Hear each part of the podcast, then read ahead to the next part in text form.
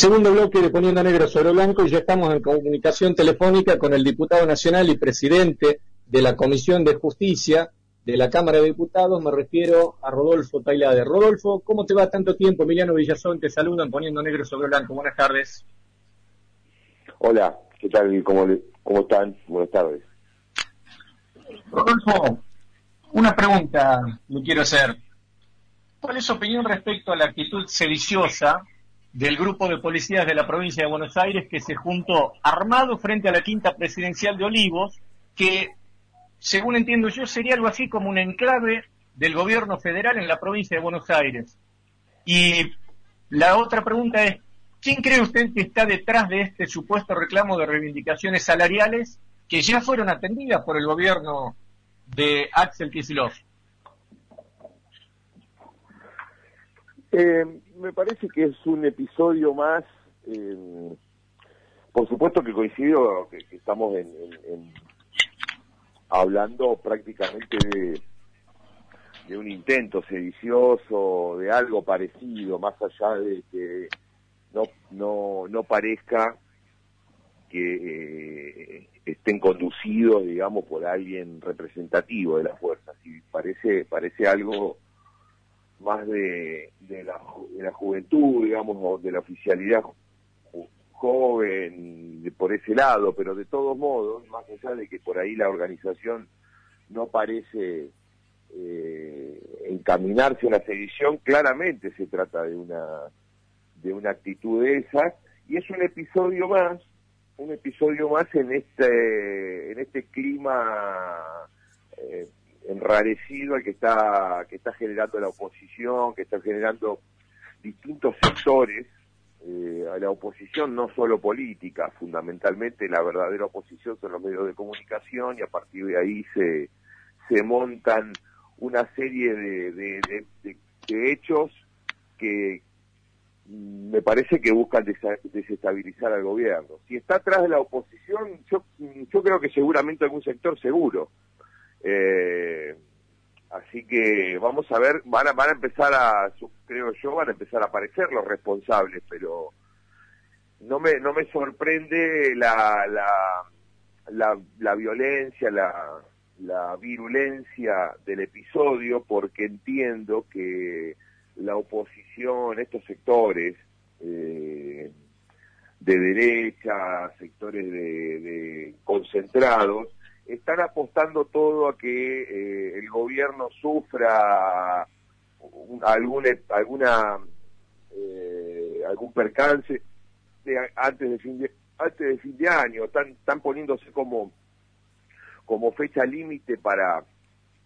para golpear eh, fin de año para generar todo el clima eh, pesado que se que se que se pretende montar porque me parece que es el tiempo que se han, se han puesto eh, en función de que el año que viene todo indica que va a haber un rebote económico, va a haber una mejora sensible de la actividad, va a haber mejora de salario, va a ser un gran año económico, entre otras cosas porque estamos muy mal este año y no queda otra que, empezar a, a rebotar, digamos. Pero más allá de eso, hay una serie de condiciones que el gobierno ha generado el acuerdo con el con los bonistas de extranjeros, seguramente para fin de año va a estar encaminado el acuerdo con, el Fondo Monetario Internacional. Todo indica que vamos a tener tres o cuatro años despejados de cualquier obligación de, de, poner mucha plata, muchos dólares eh, en esa eh, hacia allí y lo, lo vamos a volcar a la actividad productiva nacional y por lo tanto el año que viene va a ser un, buen año económico, que coincide justo con el año electoral. Entonces, la oposición en un año electoral, de un año, de un buen año económico, ¿qué tiene para ofrecer? No puede ofrecer absolutamente nada, venimos de un desastre en todo, en todo sentido, no puede, la gente tiene muy, muy fresco todo lo que significó el macrismo, por lo tanto necesitan desestabilizar, golpear en este periodo de tiempo que va de acá a, fin de año, porque evidentemente hay una crisis muy profunda, económica y social. Entonces, me parece que es lo que está pasando. Es interesante escucharlo usted porque coincido en que estamos en pleno proceso desestabilizador y yo diría, nadie avisa cuando va a realizar un golpe blando. Pensemos en lo que pasó en Honduras, en Ecuador y Bolivia, que son ejemplos regionales en los cuales la policía tuvo un papel fundamental y articuló con las otras fuerzas políticas para desgastar rápidamente gobiernos democráticamente electos. Pero acá en Argentina estamos en el medio del siguiente proceso. Aparece un día Eduardo Dualde y dice, hablé con un militar y el militar me dijo que le están por hacer un golpe de Estado a Alberto. ¿Le contó a alguien? Sí, le conté al ministro Rossi. Nunca nos enteramos quién fue ese militar. Después, el bloque de, de la Alianza Juntos por el Cambio en, el, en la Cámara de Diputados presentó una acción de amparo cuyo uno, único objetivo, desde mi humilde punto de vista, es paralizar el tratamiento de tres proyectos de ley importantísimos, argumentando que no se podía sesionar de manera virtual. La ley de presupuesto, la mal llamada reforma judicial y la movilidad previsional. Y ahora, por último, nos encontramos con que la policía bonaerense va a la Quinta de Olivos y rodea con móviles policiales y armas al presidente de la Nación. Si esto no es un proceso destituyente, ¿cuáles son los procesos destituyentes? Me pregunto. ¿No le parece?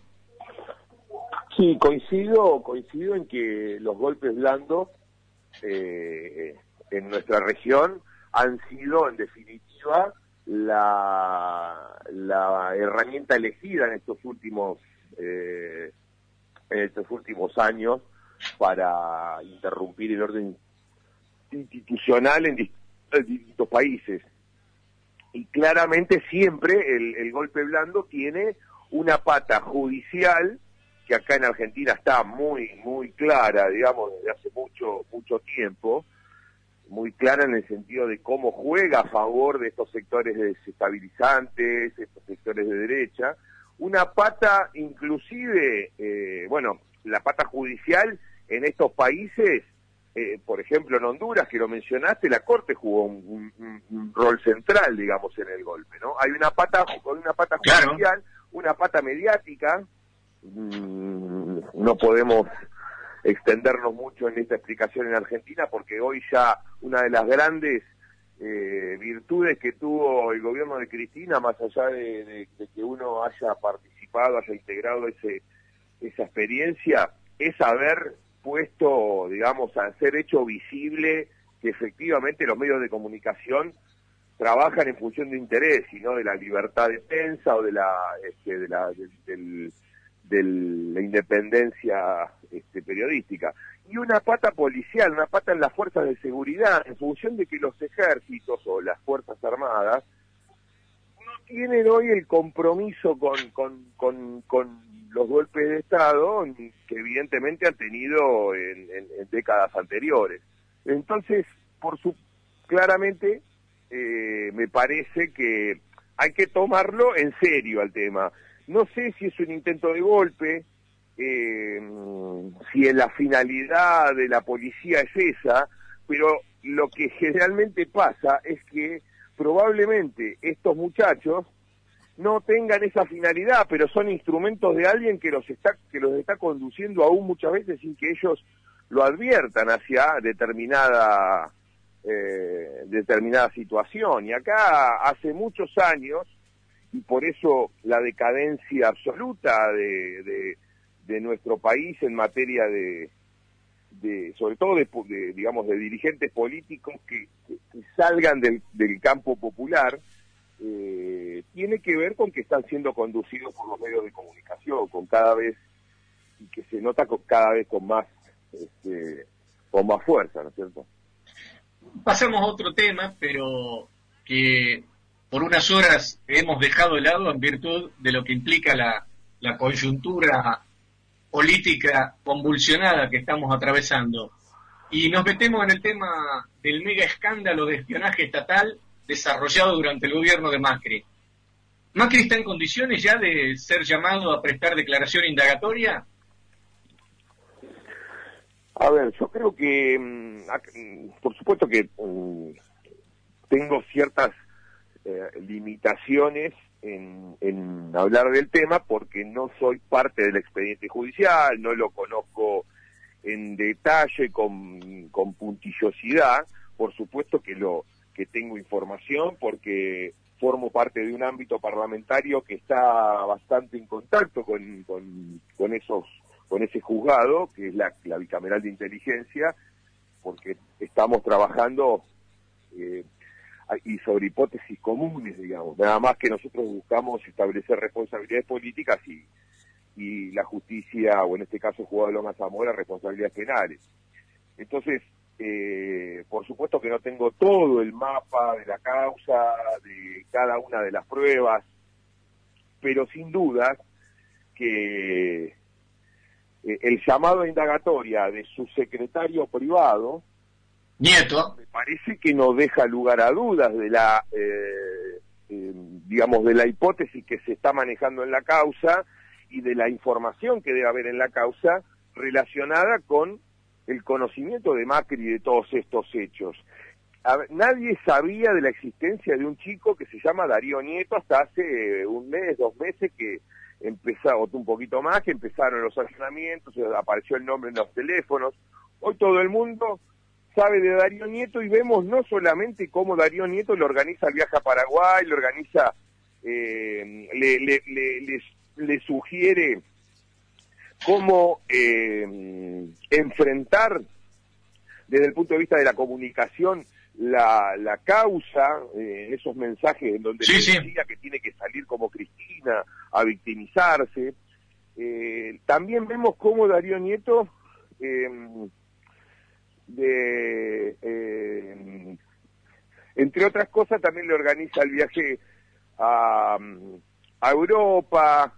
Todos, eh, todos los dirigentes más importantes conocían a Darío Nieto. Bueno, no, no es un personaje menor, no es no es una, una figura decorativa en la casa, no fue una figura decorativa en la Casa Rosada, ni, ni aún hoy sigue siéndolo.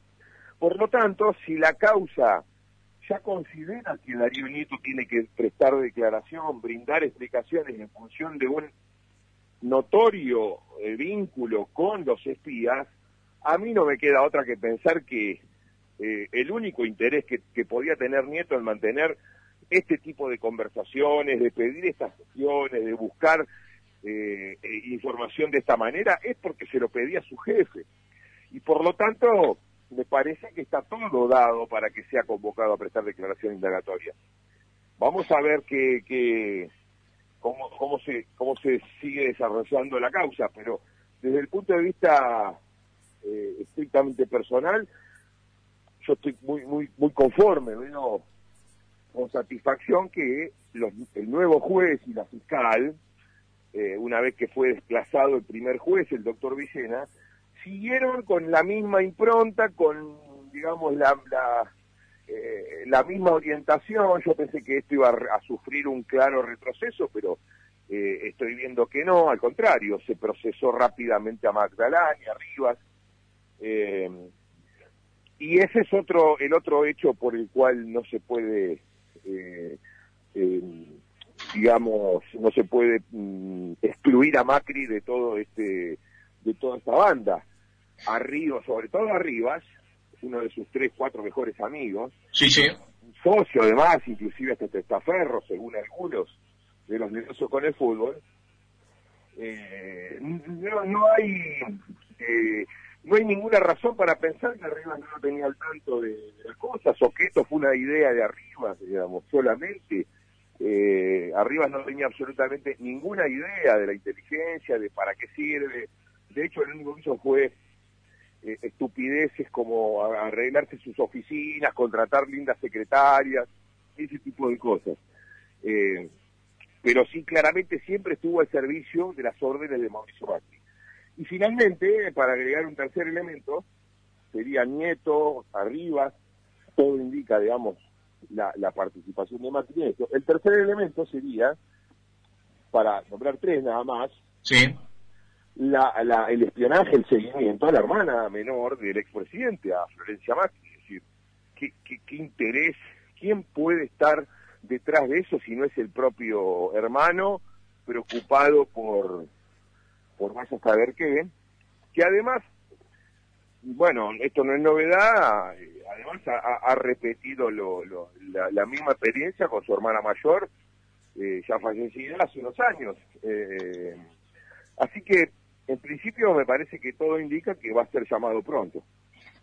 Rodolfo Tallade, actualmente tenemos a un procurador general en carácter de interino, que es Eduardo Casal.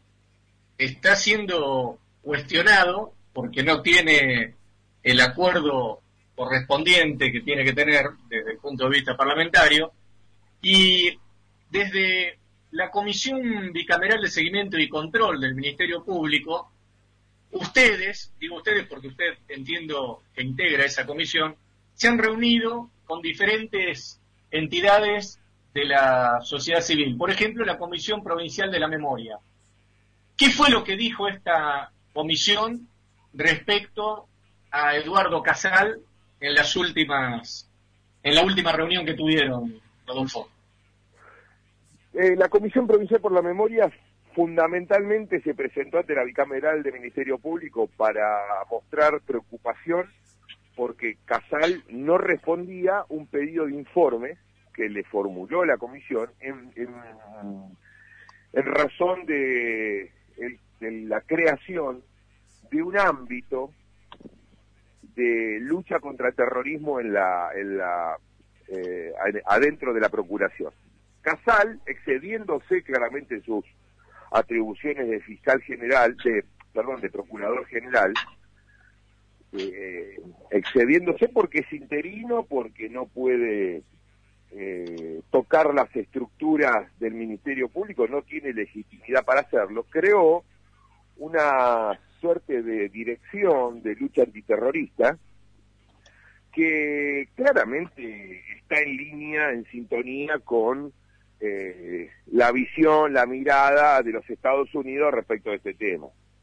Y fundamentalmente, si uno recuerda que este señor Casal fue disfrazado de cowboy a, la fiesta del 4 de julio del año pasado a la embajada.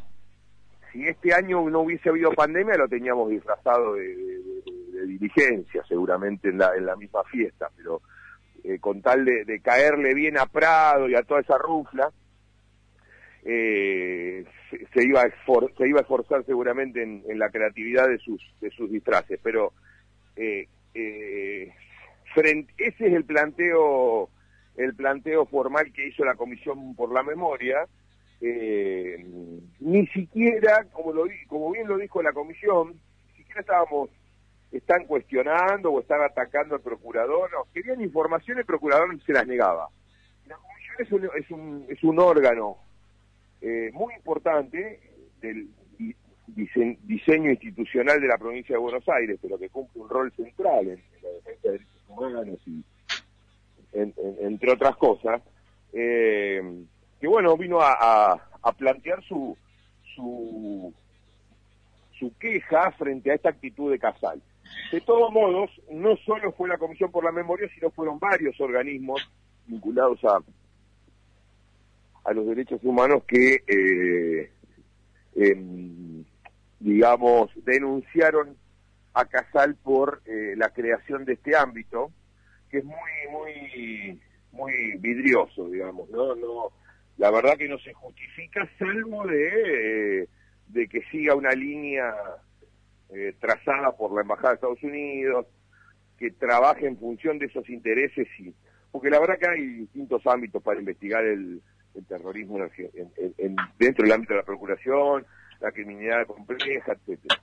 Eh, ahora, el, el, el, cuestionamiento central que, que, hoy hace eh, la bicameral respecto de Casal tiene que ver con, con, con una con una falta gravísima desde nuestro punto de vista que es haber encubierto a Carlos Estornelli durante va a seguir encubriéndolo también durante mucho tiempo eh, formando parte del, esquema de, Comodoro Pi que pretendió eh, tumbar la investigación de, Ramos Padilla.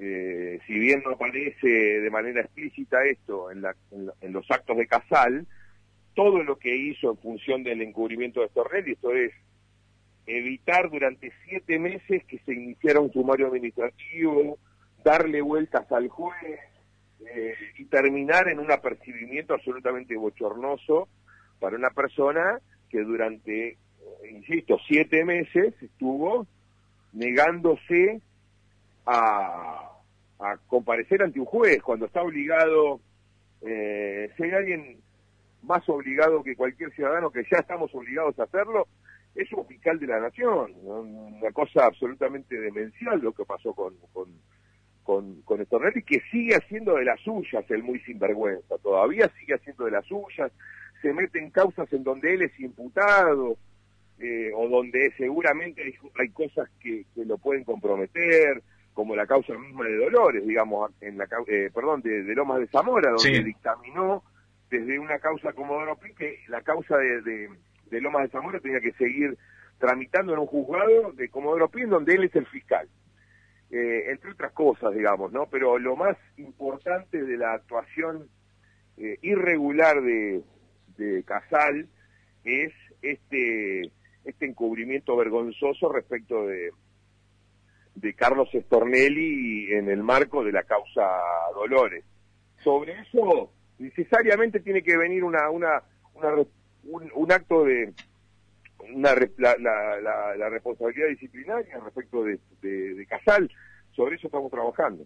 Bueno, al respecto, y relacionado con esto, recuerdo que en algún momento en el Consejo de la Magistratura el diputado nacional por la alianza Juntos por el Cambio, Pablo Tonelli, llegó a ser consejero como consecuencia de una maniobra extraña, casi una apropiación indebida del cargo, podríamos decir, que produjo Tonelli, y fue funcional y fue un aparato importantísimo para desarrollar todo el proceso del offer. Ahora bien, hace minutos nomás, la Comisión de Asuntos Constitucionales de la Cámara Alta estuvo debatiendo una cuestión de privilegio que presentó el senador de Río Negro, Martín Doniate, del Frente de Todo, a, usted, a quien usted conoce, me imagino, porque se le acusa a Eduardo Casal de seguir haciendo de la suya, digamos. ¿Qué es lo que hizo últimamente? no tomó juramento dos funcionarios. Hoy la, nueva, la nueva designado por el Senado. En la saga Casal tiene que ver con el incumplimiento flagrante de una decisión del Senado de la Nación. Esa, claro. Eh, efectivamente, hoy se discutió una cuestión de privilegio. Y la aprobaron. Eh, que presentó Martín Doñate, eh, vinculada a lo siguiente. En, el ámbito de la Procuración General del Ministerio Público Fiscal, funciona el jurado de enjuiciamiento, que es eh, el, órgano que en definitiva juzga eventualmente a un fiscal que ha sido sometido a juicio político. Por ejemplo, el caso de Stornelli tiene, eh, en general los, todos los fiscales, pero en particular todos tenemos presente el caso de Stornelli, tiene dos etapas. Una etapa de sumario administrativo, que es el que estaba eludiendo durante tanto tiempo, y una vez que se termina esa etapa de sumario administrativo hay una conclusión. ¿Corresponde o no corresponde su juicio político? Si, corresponde, es elevado a lo que se llama el jurado de juiciamiento, o jury, usted es abogado, sabe eh, de lo que estoy hablando. Pero en ese jurado, ¿cómo se integra? Con siete personas, eh, dice la ley, ¿no? Dice la ley orgánica del Ministerio Público, se integra con siete personas una de las cuales es representante del Senado. Bueno, muy bien, duran tres años cada uno en sus eh, mandatos. Resulta que, dice la ley, que el, representante del Senado se elige por eh, propuesta del bloque mayoritario. Bueno, resulta que en 2018 se venció la conformación hasta ese momento vigente del jurado de enjuiciamiento y el Senado de la Nación procedió a elegir su nuevo representante. ¿Cómo lo elige? Ni a propuesta del bloque mayoritario, ni a partir de una discusión en, la, Comisión de Asuntos Constitucionales con dictamen que llega al recinto y se vota. Bueno, una nota que le presenta a Gabriela Michetti a Casal diciendo el representante del Senado es un tal Mario Laporta, un abogado muy vinculado a Gelisi, eh, que luego supimos que también lo había propuesto de alguna manera informal Pichetto, pero lo cierto es que fue una decisión, una resolución de la, de la entonces presidenta del Senado, Michetti, eh, absolutamente unilateral, sin ningún, ninguna instancia de discusión ni de cumplimiento de la ley eh, respecto de, el bloque, de la actuación del bloque mayoritario, que aún cuando el oficialismo era, era el macrismo, en el Senado el bloque mayoritario siempre fue peronismo.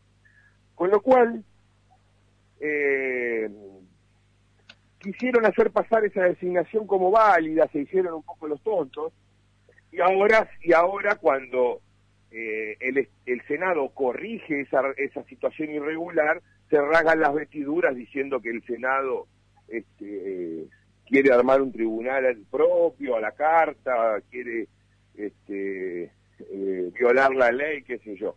Bueno, la cosa es que el nuevo representante del Senado fue eh, producto de una propuesta del bloque mayoritario que se trató en la Comisión de Asuntos Constitucionales, que fue aprobado con un dictamen y que llegó al recinto en donde fue votado por la gran mayoría, la amplia mayoría que tiene el Frente de Todos ahí en la Cámara Alta. Y esa, esa decisión del Senado generó una notificación a Casal diciéndole que había sido había cesado en su condición de representante del Senado ante el el doctor Laporta, y el nuevo representante es el doctor César Grau, quien le tiene que tomar juramento dentro de las próximas 48 horas. Esa fue la notificación del Senado. Y no porque le diera órdenes a Casal, porque claramente la Procuración es un órgano que está constitucionalmente ya eh, reconocido como un extrapoder y que tiene este, independencia funcional, etcétera. Ahora, estamos hablando de algo que le compete de manera exclusiva al Senado, no le está dando una orden para que haga algo vinculado a su función de procurador. Le está diciendo, le está dando una orden para que ejecute algo que le, eh, estrictamente es de competencia del Senado de la Nación. El doctor Casal, desde hace una semana ya, o más, se viene negando a, a, tomarle juramento con excusas pueriles del estilo que tengo que ver si cumple los requisitos el representante elegido, si es abogado, si tiene tantos años en la matrícula. A, todo esto se, evidentemente, se consiguió una nota de Carrió y compañía, en donde el bloque de la coalición cívica le, le dice a Casal que se abstenga de tomar juramento. Con todo este panorama, Casal todavía, ya a 10 días de, haber sido designado el nuevo representante, todavía sigue sin tomar juramento. Y si bien en un principio sería la, ceremonia el viernes que viene, porque así lo informó la Procuración, todo esto está, está, está siendo demorado deliberadamente por Casal porque hay varias acciones judiciales interpuestas para, desde el punto de vista contencioso para que se declare la nulidad de la resolución del Senado.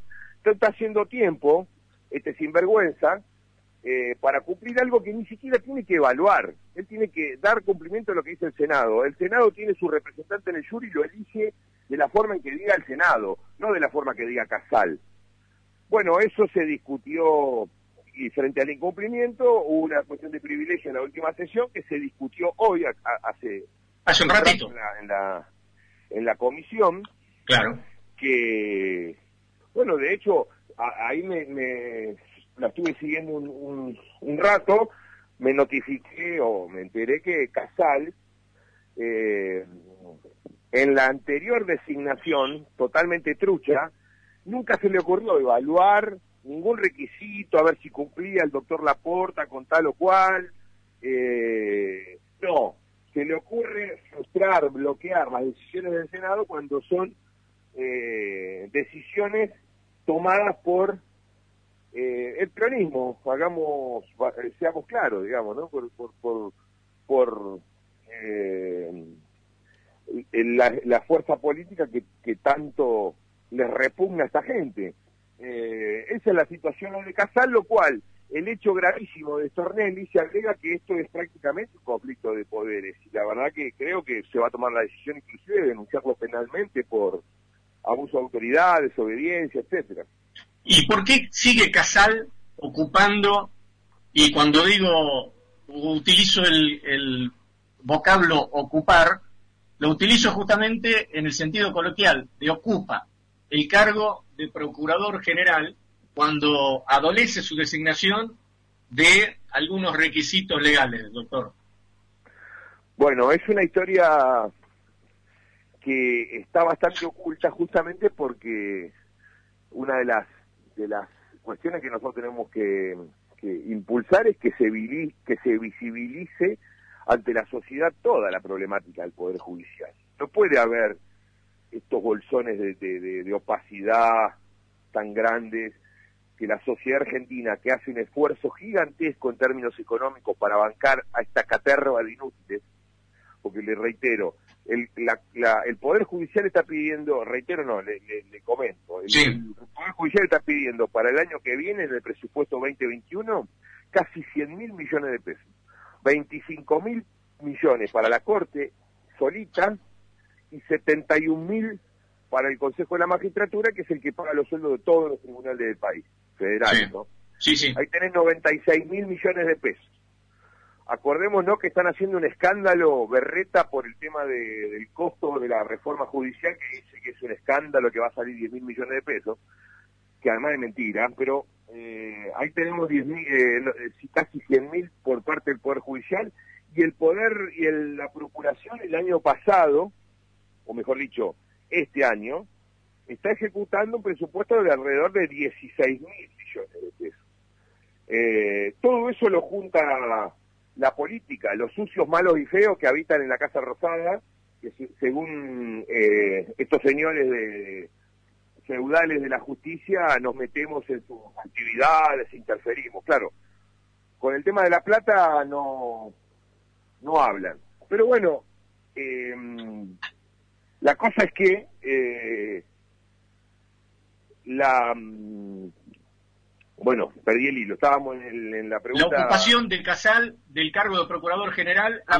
entonces, eh, perdón, perdón, sí, entonces, eh, hay que visibilizar todo esto. Bueno, ¿qué pasó con Casal? Pasó lo siguiente, en, en, en hacia fines de 2017 tiene éxito la ofensiva contra Gil Carbó, que dicho sea de paso, todos estos señores de la oposición que hoy se queja y se raga las vestiduras del ataque al procurador fueron brutales con Gil Carbón. No solamente, no solamente que la persiguieron en el Congreso, en la bicameral, le armaron causas penales, le amenacé, también llegaron al, extremo de amenazarle a sus, a sus hijas.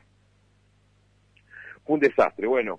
Eh, pero en definitiva, hacia fines del 2017, Gil Carbón se cansó y de alguna manera este, negocia su salida renunciando, que era lo que buscaba Macri. pero primero toma una licencia. ahora ya no tengo presente la fecha, pero estamos hablando de diciembre de 2017. Después, obviamente, después de la elección, inclusive después de la elección que gana Macri, que lo imponiera, digamos. Claro.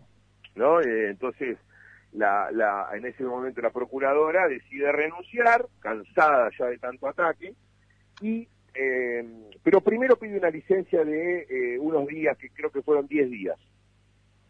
Eh, en ese momento, en ese momento, cuando pide la licencia, en ese momento, si bien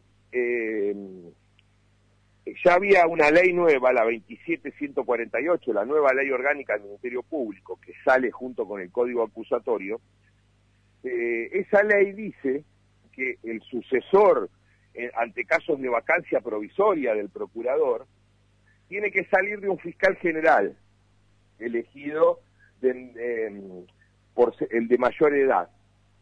En ese momento, donde, de la, digamos, diciembre de 2017, ese cargo de fiscal general, que era creado por la nueva ley orgánica del Ministerio Público, no había ninguno. Ningún no, no, Bueno, porque después inclusive se puso en funcionamiento en Salta la prueba piloto de, del código acusatorio. Entonces, se tuvo que aplicar, o por lo menos ese fue el razonamiento que hicieron la Procuración, cosa que yo cuestiono, pero importa, se aplicó la ley anterior de orgánica del Ministerio Público, la que fue derogada por la 27148, que decía que frente a un caso de vacancia provisoria de, de un reemplazo de, por un tiempo determinado, el que tenía que asumir era el procurador de mayor edad ante la Corte Suprema. Claro. Ese era Casal. Ah, ah. Pero fíjense cómo, cómo se fue, cómo se fueron generando las condiciones. Sí, sí. Eso era un interinato en principio de 10 días, porque era por la licencia que había pedido la Ella no vuelve de la licencia, a los 10 días presenta su renuncia, pero no se regularizó nunca la situación del procurador y quedó y quedó y quedó Casal, quedó Casal como como como si fuera natural su reemplazo. A lo que se agregó o se agravó porque es Casal en su condición de jefe máximo de la procuración el que está encargado de mover los concursos, de digamos de convocar a concursos para cubrir los cargos de fiscales generales que serían las personas que no deberían reemplazar a él por lo que dice la nueva ley. Entonces, se quedó con el cargo de manera irregular porque solamente eh, estaba destinado a, durar 10 días por una licencia, nunca hizo absolutamente nada para generar las condiciones de cumplimiento de la nueva ley y por lo tanto todavía tenemos a Casal en, en, la procuración. No es, no fue designado por el, por el expresidente Macri, fue una, una movida interna que tiene esta explicación. No, para nosotros está absolutamente trucho de papeles, digamos, flojo de papeles porque eh, por esto, por esto, por esto que te que acabo de decir. Eh, así que eh, estamos viendo, tampoco tiene la, la, la dignidad de, de, irse, de, de, renunciar, de volver a su cargo y no porque, porque está al que está llevando al, Ministerio Público. Así que bueno, de momento evidentemente decidió, con el acompañamiento clarísimo de los medios de comunicación, fundamentalmente de Clarín y La Nación, que son su verdadera fortaleza hoy, eh, decidió resistir, así que veremos cómo sigue. Así es, Rodolfo Tailade, te agradezco esta extensa entrevista. Hemos vuelto a nuestras conversaciones largas de algún otro tiempo atrás y eso realmente no solamente me reconforta a mí, sino también a la audiencia que nos está haciendo llegar los mensajes al respecto. Te mando un fuerte abrazo. Bueno, un abrazo grande y estamos conectados. Un abrazo a todos los salteños y salteñas. Gracias, gracias.